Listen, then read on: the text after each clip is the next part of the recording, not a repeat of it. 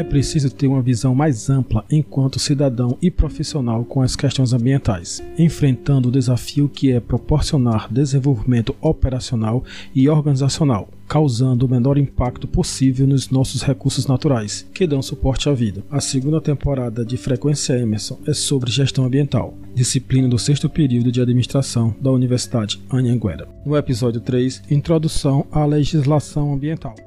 O segundo momento vai começar agora. Qual é o contexto? O direito ambiental em si, a história do direito ambiental do Brasil, com a fase fragmentária, a fase holística e a política nacional de meio ambiente, os danos ao ambiente, crimes ambientais, licenciamento ambiental, licenciamento e fase do licenciamento ambiental, a EIA e o RIMA.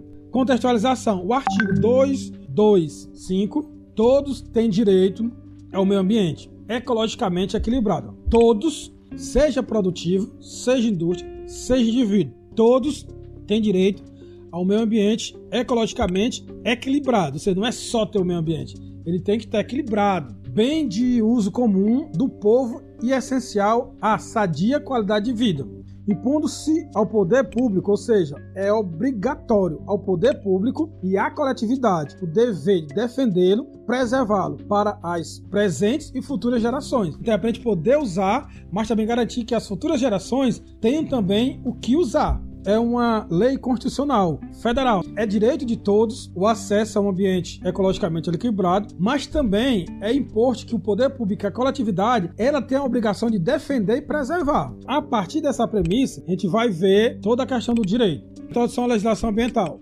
A Revolução Industrial se caracterizou pelo aumento do padrão do consumo. Esse aumento no consumo gerou o quê? Uma exploração maior na exploração dos recursos ambientais, que é a matéria-prima. Para se manufaturar essa matéria-prima, também é necessário recursos como a água, espaço, que é o solo, para essas fábricas também se ampliem para ter maior produção, para ter maior consumo.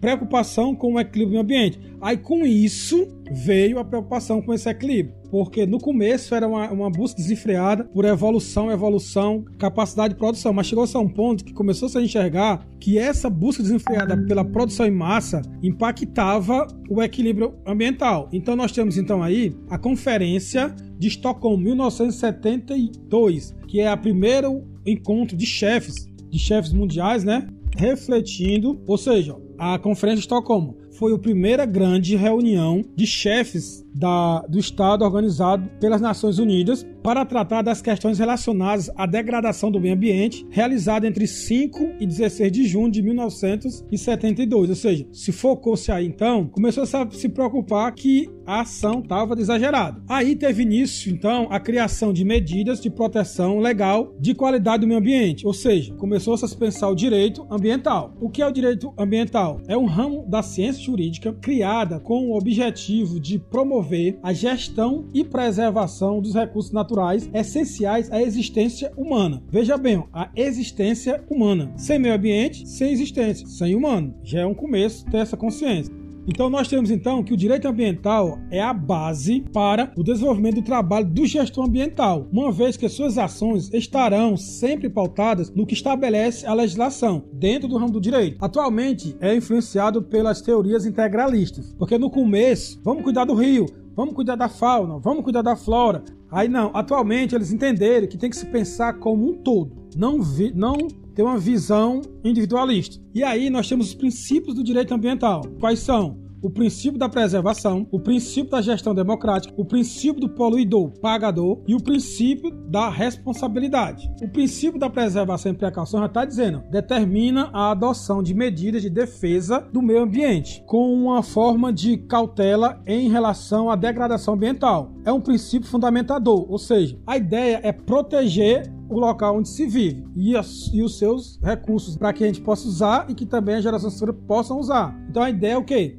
Preservar. O segundo princípio é o gestão democrática. Busca assegurar que o cidadão tenha direito à informação e à participação nas políticas públicas ambientais e deve ser aplicado em relação aos três poderes e às funções do Estado. E está lá na Constituição, né? É direito de todos, mas também é obrigação de todos proteger e preservar. Depois nós temos os princípios do poluidor pagador. Ação para obrigar a iniciativa privada a indenizar os custos ambientais gerados pelas ações que possam degradar ou exaurir os recursos naturais. Ou seja, se uma instituição, iniciativa privada, ela usa um ambiente, ou ela polui, ou ela usa todos os recursos de um ponto que acaba aquela região, ela é obrigada a pagar. Ou pagar restituindo, né, restaurando, ou indenizando. A gente vai ver lá na frente. E o princípio da responsabilidade refere-se à obrigação de arcar com os custos de reparação e compensação ambiental pelos danos causados ao meio ambiente em decorrência de qualquer atividade. Ou seja, se você pratica uma ação causa dano, ou você tem que arcar com os custos de reparação, restauração ou compensação. E aí tem a ver aquela questão do crédito em carbono, né? Eu vou fazer uma, uma ação aqui que eu vou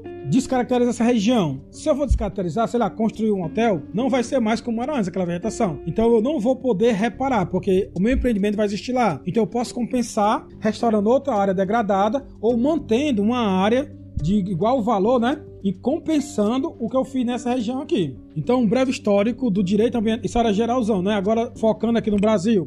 E aí o direito ambiental, ele vai tratar exatamente disso, da, da, das consequências das nossas ações no meio ambiente. E se você pensar, como sempre ele é egoísta, essa gestão ambiental, ele também está pensando na sua preservação. Aqueles ambientalistas lá que vão pensando na, na mãe terra como um todo, mas a, se você pensar aqui de uma forma empresarial, esse cuidado todo com o meio ambiente é focando em manter o seu recurso. Estabelecimento e a implantação do direito ambiental do Brasil é recente e fragmentada em fases. A fase fragmentária preocupava-se com a legislação como uma quantidade de recursos naturais, mas não com a qualidade integral. Nós tínhamos aqui ó, o Código Florestal, aí 1960, era uma legislação focada na floresta. Aí tínhamos o Código da Caça, da Pesca e da Mineração, era focado nessas atividades, enquanto recurso, em 1960. A Lei de Zoneamento Industrial, a Lei do Agrotóxico. Aí você veja, cada código era focado na, naquele recurso. E aí na evolução, passamos para a fase holística e começa a tratar o meio ambiente, compreender o meio ambiente como um sistema ecológico integrado,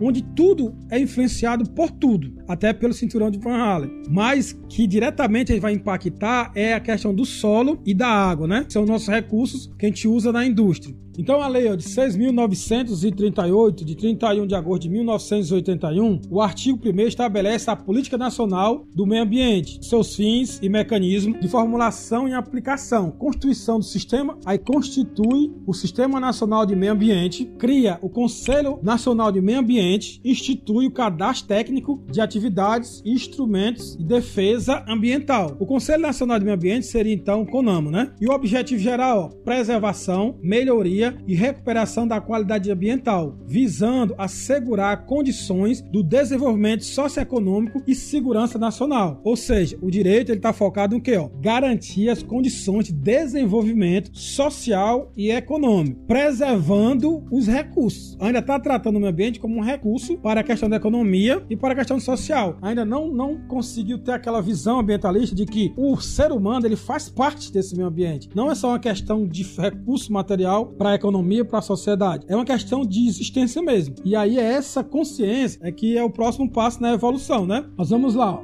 O conjunto de órgãos responsáveis pela proteção e melhoria da qualidade do meio ambiente. Temos o IBAMA, que é o Instituto Brasileiro de Meio Ambiente e dos Recursos Naturais Renováveis. Tem o Conselho Nacional do Meio Ambiente, que é o CONAMA, e CMBio, que é o Instituto Chico Mendes de Conservação da Biodiversidade, órgão ambiental do governo brasileiro, criado pela Lei 11.516 de 28 de agosto de 2007. E aí nós temos é, as consequências do plano da Política Nacional do Meio Ambiente é disciplina o uso de recursos naturais e a ocupação do espaço. Então veja bem, qual é a ideia? Usar, vai, vai gerenciar, vai, vai disciplinar o uso dos recursos naturais. Só porque ele está lá, você não pode chegar lá e usar até se acabar, né? Porque a existência daquilo ali, ele é importante para o equilíbrio do todo, do sistema e o uso do espaço. Isso gerou o quê? Política Nacional dos Recursos Hídricos, a Lei das Águas, né? E a Política Nacional dos Resíduos Sólidos, de 2010. A Lei das Águas de 1997 e a da, dos Resíduos Sólidos de 2010, onde é, essa questão de sustentabilidade, essa questão de cuidar do meio ambiente, lógica reversa, deixa de ser uma estratégia de marketing e passa a ser uma obrigação legal das indústrias que vai, que leva a responsabilidade ó, pelo impacto causado pelo produto, desde o produtor até o consumidor. Então toda a cadeia é, de abastecimento da matéria-prima até o consumidor, todos eles têm sua parcela de responsabilidade enquanto preservador do meio ambiente. Isso quem diz é a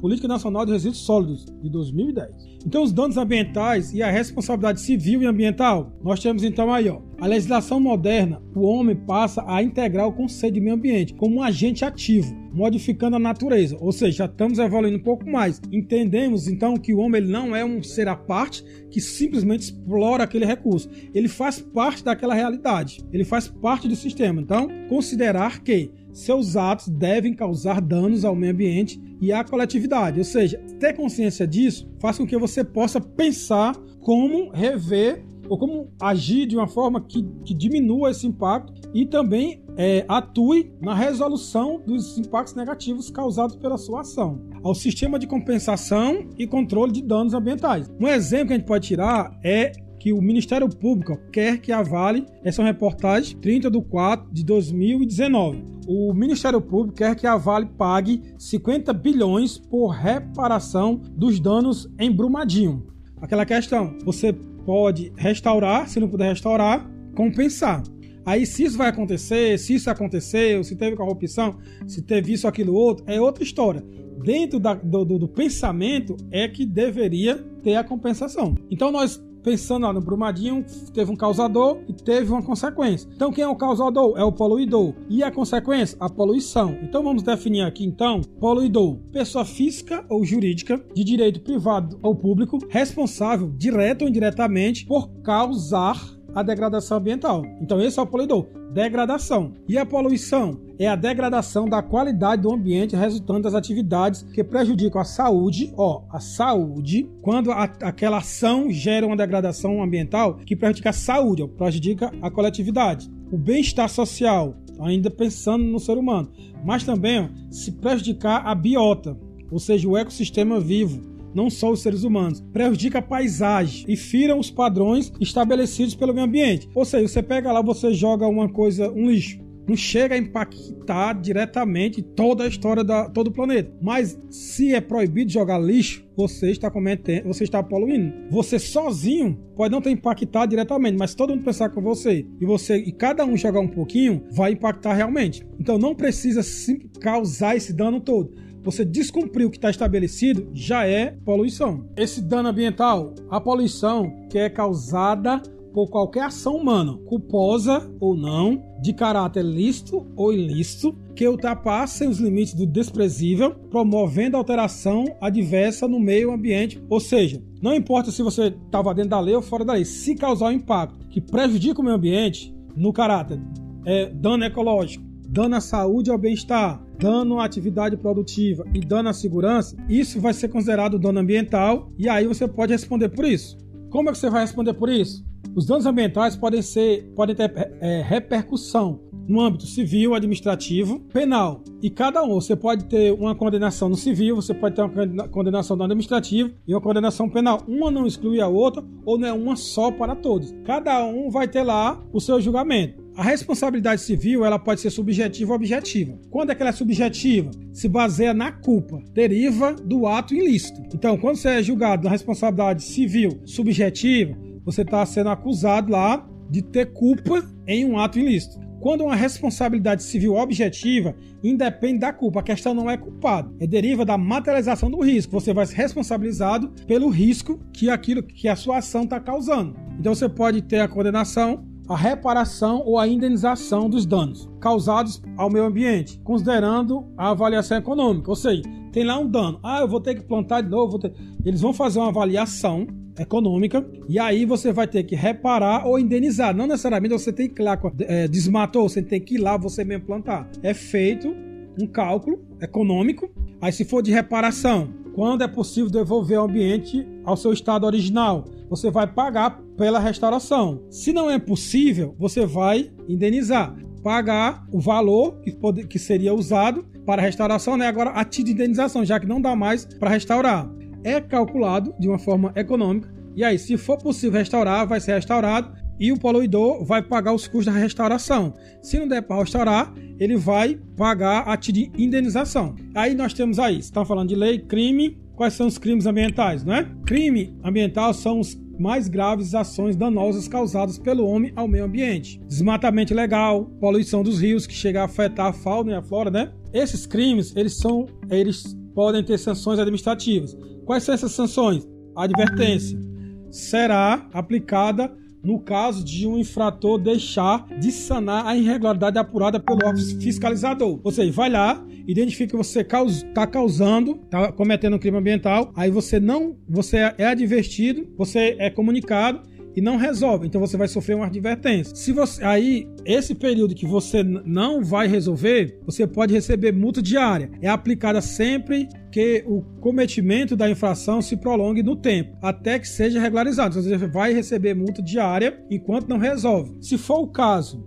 você pegou lá animais silvestres, né, proibido a caça, o produto, né, madeireira, fauna, flora, seja, instrumentos a pretexto, tudo lá aqui que está dentro da questão do crime pode ser apreendido, desde os equipamentos, veículos, os produtos, os subprodutos e os animais, se for, se for o caso, eles podem ser apreendidos se você estiver incorrendo em crime ambiental. E a suspensão parcial ou total da atividade. Você tem uma indústria e, a, e ela está poluindo. Se lá está cometendo um crime ambiental, pode ser parcialmente suspenso a atividade, o crime desde acontecer, ou se for preciso, pode parar totalmente para que o crime deixe de acontecer. Aí temos a Lei do Crime Ambiental 9605 de 1992. Dispõe sobre as sanções penais e administrativas derivadas de condutas e atividades lesivas ao meio ambiente, que podem ser classificadas nos delitos de crimes contra a fauna, a flora, a poluição e outros crimes ambientais, ordenamento urbano e patrimônio, e patrimônio cultural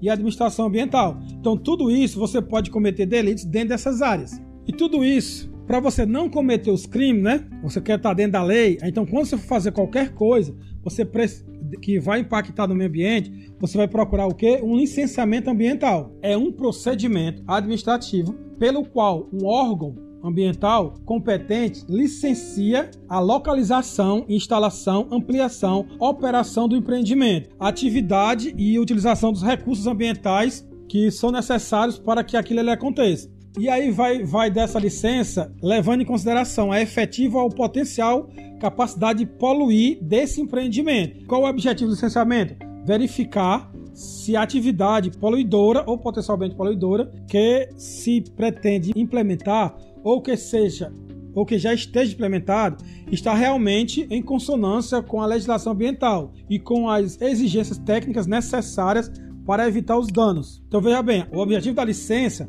é ver se o empreendimento, se ele vai causar danos, ele está dentro dos padrões estabelecidos que podem ser aceitáveis. Isso é baseado no quê? No princípio da preservação. A ideia é que não cause, cause dano. E se causar, seja um dano que possa ser reversível, né? restaurado, mitigado, ou que seja aceitável.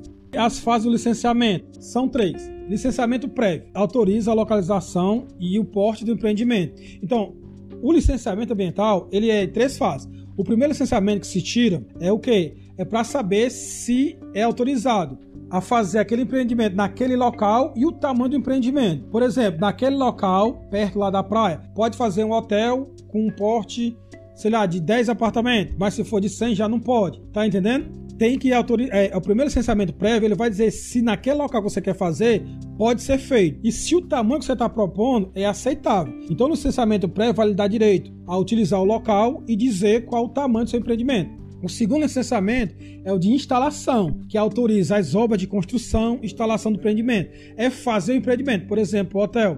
Você vai ter que, planear, vai fazer toda a construção de alvenaria, instalação, a questão de iluminação, esgoto, tudo. Então, primeiro, prévio, é para saber se você pode fazer lá o exemplo aqui, o hotel, naquele local e qual o tamanho do hotel. O segundo licenciamento, que é de instalação, é autorizado para você construir o seu hotel. E o terceiro é a licença de operação, que é autorizando que depois que o hotel estiver pronto, ele possa receber os, os, os clientes. Então tem o, a licença para ver se pode ser feito naquele local e o tamanho. A licença de instalação é autorizando a construção e a instalação do empreendimento e a licença é, de operação, que é o empreendimento poder funcionar a partir que ele tenha sido concluído, a construção, certo? Mas parte a parte, se for muito grande, mas um empreendimento bem menor, pode ser tirado um licenciamento simplificado ou único, que é aquele licenciamento do órgão ambiental competente que estabelece para empreendimento de atividade de menos potencial poluente. Aquele empreendimento que realmente é tão pequenininho que o impacto dá para ser feito de uma forma rápida ali, juntando os três num só, né? E é chamado de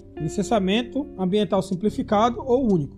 Para ter esse licenciamento, nós vamos ter que fazer um estudo de impacto ambiental, conhecido como EIA. É estabelecido por meio de um conjunto de técnicas que tem por objetivo descrever, analisar e qualificar tecnicamente todos os impactos ambientais e suas respectivas ações mitigadoras. Tipo assim, ó, ele vai analisar tecnicamente com linguagem técnica, dizendo descrevendo tudo que vai acontecer se aquele empreendimento for feito. Vai analisar e, se tiver algum impacto, dizer quais são as ações para mitigar aqueles impactos. Então, começa onde? informações gerais, depois caracterização do empreendimento, depois a área de influência, depois o diagnóstico ambiental. Tudo isso são os passos para se fazer um EIA, ou seja, um estudo de impacto ambiental. Depois você faz você coleta as informações gerais, caracteriza o empreendimento, a influência do empreendimento, faz o diagnóstico ambiental, faz análise do impacto ambiental, aí estabelece as medidas que têm que serem feitas para mitigar esses impactos, faz a programação e a monitoria.